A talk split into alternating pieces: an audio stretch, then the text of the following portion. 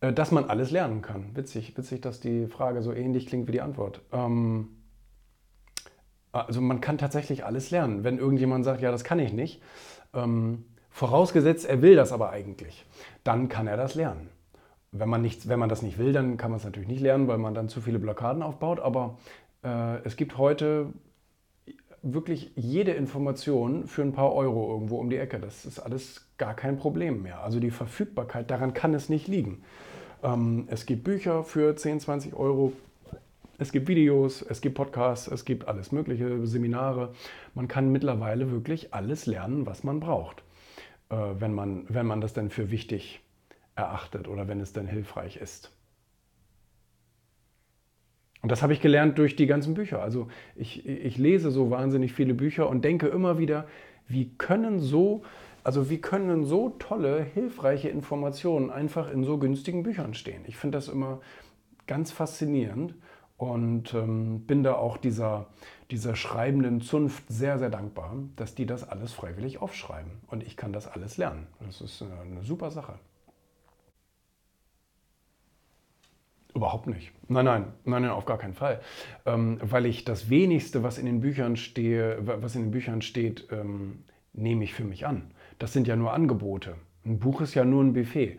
Ähm, ein Buch wurde von einem Menschen geschrieben. Und äh, ich meine, jeder darf mittlerweile ja ein Buch schreiben, das ist sowieso klar. Das heißt, vieles von, von dem ist wirklich Müll. Und, ähm, und selbst wenn da ein Experte schreibt, dann schreibt er immer noch als er, als, als Mensch, als Persönlichkeit.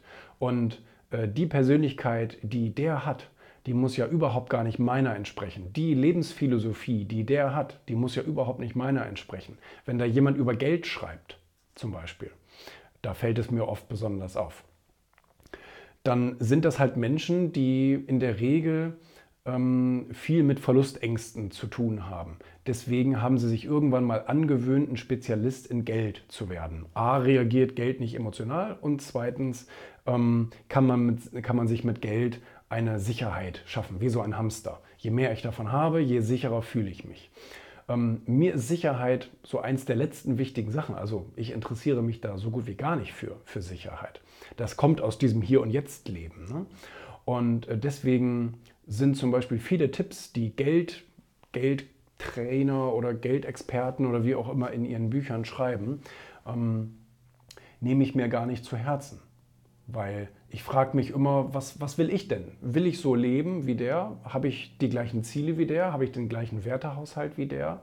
Und ähm, dann beantwortet man sich damit selber, dass man vieles nur auf sich adaptieren muss. Also man muss nicht etwas kopieren. Ich muss nicht irgendwie ähm, derjenige, ich muss mir nicht sein Leben kopieren, sondern ich kann mir natürlich Impulse aus seinen Empfehlungen rausziehen und die auf meine eigene Art und Weise umsetzen.